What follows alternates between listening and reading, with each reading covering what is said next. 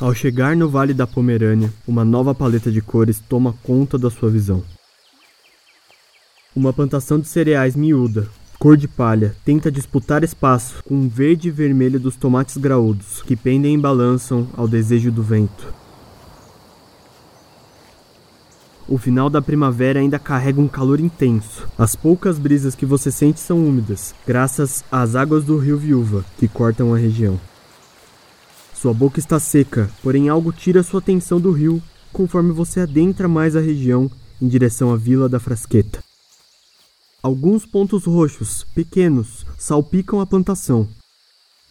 Aquela cor te chama muita atenção, muito mais do que as outras cores que você já viu hoje. Ao olhar por muito tempo para essas flores, os nativos que trabalham no campo te encaram com uma certa seriedade. Então você conclui que é melhor procurar uma bebida.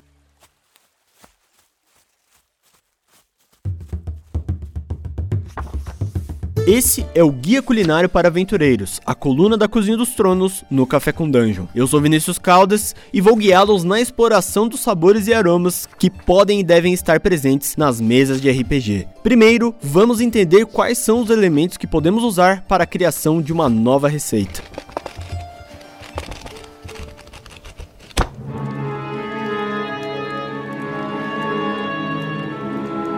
Estamos na Taverna da Frasqueta, o limite entre a civilização e os ermos que guardam os jazigos dos titãs, onde é servida a Biergotten, uma cerveja densa como a noite e misteriosa como uma tumba, tomada na cerimônia para bons presságios na exploração da região que tem o mesmo nome dessa cerveja. Remontando as eras da nossa civilização humana, nós podemos notar diversos aspectos importantes que rondam a produção e o consumo de cerveja. Alguns antropólogos dizem que a humanidade como um todo só se formou pois teve que parar para plantar grãos para fazer cerveja e bebidas alcoólicas. Bom, se a bebida é tão importante assim, nós com certeza devemos utilizar todos os subprodutos que ela gera, além do líquido fermentado propriamente dito.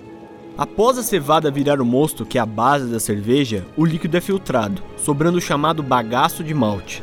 Antigamente, inclusive, esse resíduo era usado para iniciar uma nova fermentação de outras cervejas, pois as leveduras ali presentes, depois de um tempo, já começam a se multiplicar e fermentar tudo de novo. Pela coloração da Birgotten, a gente pode imaginar que os cereais usados ali para produção da cerveja são cereais torrados. Incorporam no sabor da bebida notas de chocolate e, é claro, de café. Então o pão que é feito desse subproduto da cerveja também com certeza seria escuro.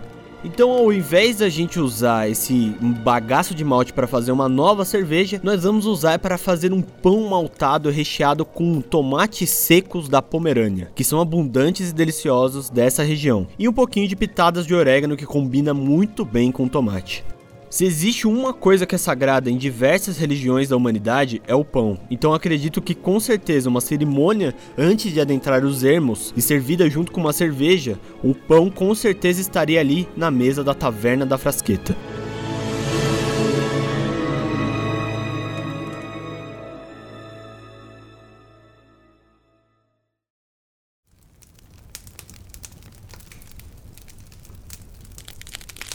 Casca escura do pão de Bergotten pode intimidar os aventureiros menos experientes. A crosta formada na superfície pelo bagaço de malte escuro exala um aroma que você nunca sentiu. O vapor da massa assada misturada com a fumaça do forno a lenha serpenteia até o seu nariz e abraça o seu olfato com notas de café torrado na hora. A taberneira tira uma faca de serra do cinto e rompe a crosta. Música para seus ouvidos. O interior do pão revela pedaços vermelhos tão brilhantes quanto os rubis prometidos na jornada que você está prestes a embarcar. Um pedaço é servido com uma caneca de cerveja. Ao dar a primeira mordida, é possível sentir o perfume de uma erva que combina muito bem com o sabor levemente ácido dos rubis que agora se revelam tomates em sua boca. Biergotten pode até tirar a sua vida, mas com certeza a sua última refeição valeu a pena.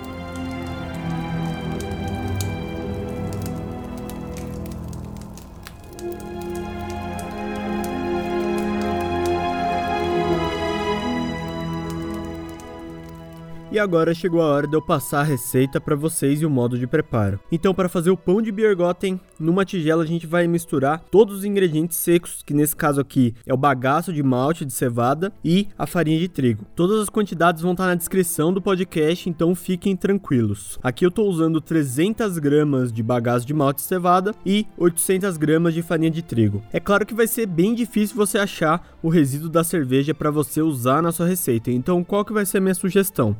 Você consegue achar naquelas casas naturais onde vende farinha, etc. Você consegue achar farelo de trigo, farinha de cevada, farelo de cevada. Então faz um mix. O bagaço do malte, no caso, o que, que ele é? Ele é a casca, né, do, do grão. Então se você conseguir trazer esses elementos para a receita, tá tudo certo. Use a criatividade, não tem é, receita muito certa aqui, mas se você for por esse caminho que eu falei, farelo de trigo, farelo de cevada e, e também se você quiser usar aveia, o farelo de aveia, farinha de aveia, vai dar certo também. Ou aveia em granel vai dar certo, vai ficar bom, vai ficar gostoso.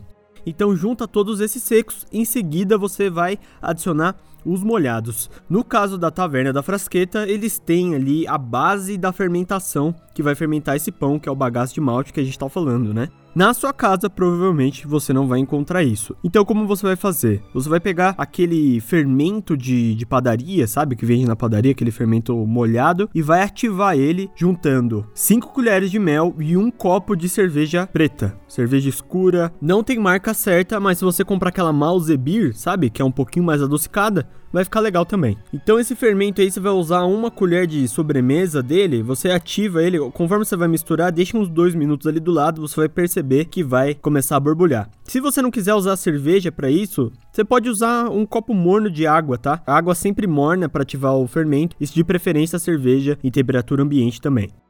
Antes de juntar o fermento ativado na farinha, adicione dois ovos aí nessa mistura. Em seguida, pode adicionar o fermento ativado e uma colherinha de sal ou sal a gosto aí do jeito que você quiser. Mistura até ficar homogêneo, até dar liga. Se tiver muito molhado, você adiciona um pouquinho mais de farinha de trigo. Pode usar farinha de trigo integral também, esqueci de falar, então acho que é uma boa também para esse pão. E o contrário também, se tiver muito seco essa mistura, não tiver incorporando, você adiciona um pouquinho de cerveja a mais e vai misturando até dar massa e dar liga dessa massa desse pão.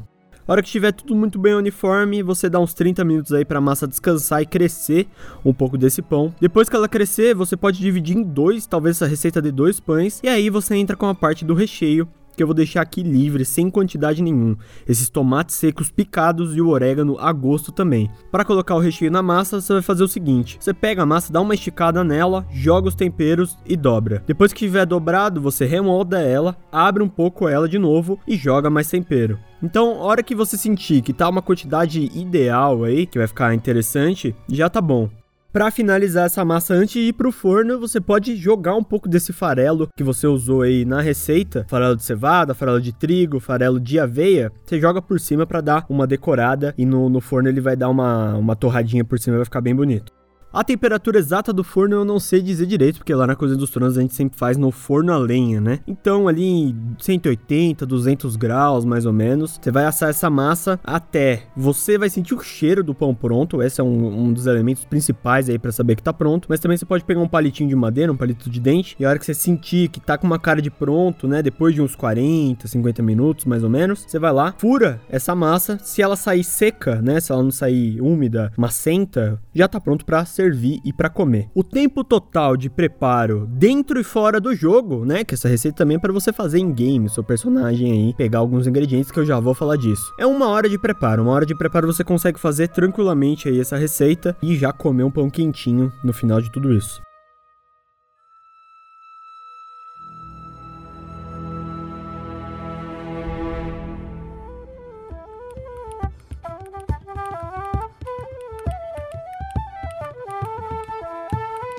Falando dentro do jogo, eu vou dar uma sugestão aqui de como os personagens podem preparar essa receita no jogo. Eu acredito que tenha que ter no mínimo três ingredientes: farinha de trigo, o bagaço de malte aí da cerveja da Bergotten, um pouco de água e também os tomates, é claro, né, para dar esse sabor espetacular. É claro que se o jogador descrever bem essa receita, né, o modo de preparo dela, eu não faria teste. Mas aí, se tiver porventura um teste a ser feito, eu faria um teste de sabedoria ou algo relacionado com esse atributo, porque para mim cozinhar não é inteligência, cozinhar é sabedoria. E ao comer, o que, que o jogador ganha com isso? Bom, a minha sugestão é que os jogadores aí, principalmente de Birgotten, eles tenham alguma facilidade aí, estejam um bônus ou alguma forma de resolução de alguma visão da própria cerveja de Bergotten. Então eles possam interpretar algo a mais, eles consigam extrair alguma informação a mais dessas visões, ou também consigam se livrar mais rápido da, da toxicidade, né? Apesar do pão ter a cerveja na composição aí dentro do jogo, ela vai ser assada, né? Então provavelmente essas capacidades alucinógenas que, que a cerveja permite ter, elas vão deixar de existir, né? Na hora que o pão assar. Mas para fazer essa relação, né? Tem um componente ali, eu daria ali tipo, eu tô com o estômago cheio, o negócio é, bateu de uma forma um pouco menos forte ou de uma forma que eu consiga me ligar mais com as propriedades da cerveja, não só o, a parte forte do alucinógeno, né? Então, essa é a minha sugestão de como utilizar o pão aí dentro do jogo.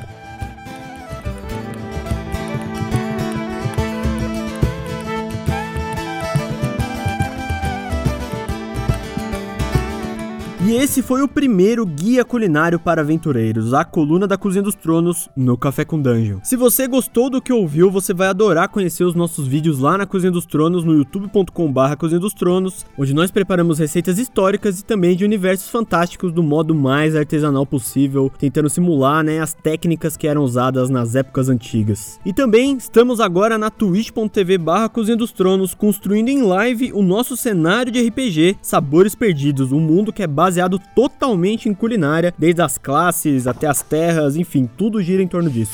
E se você tiver alguma sugestão de algum prato que você quer ver aqui, uma comida que você quer ver do seu cenário favorito, do seu jogo de RPG favorito, manda uma mensagem lá pra gente no arroba Cozinha dos Tronos no Instagram.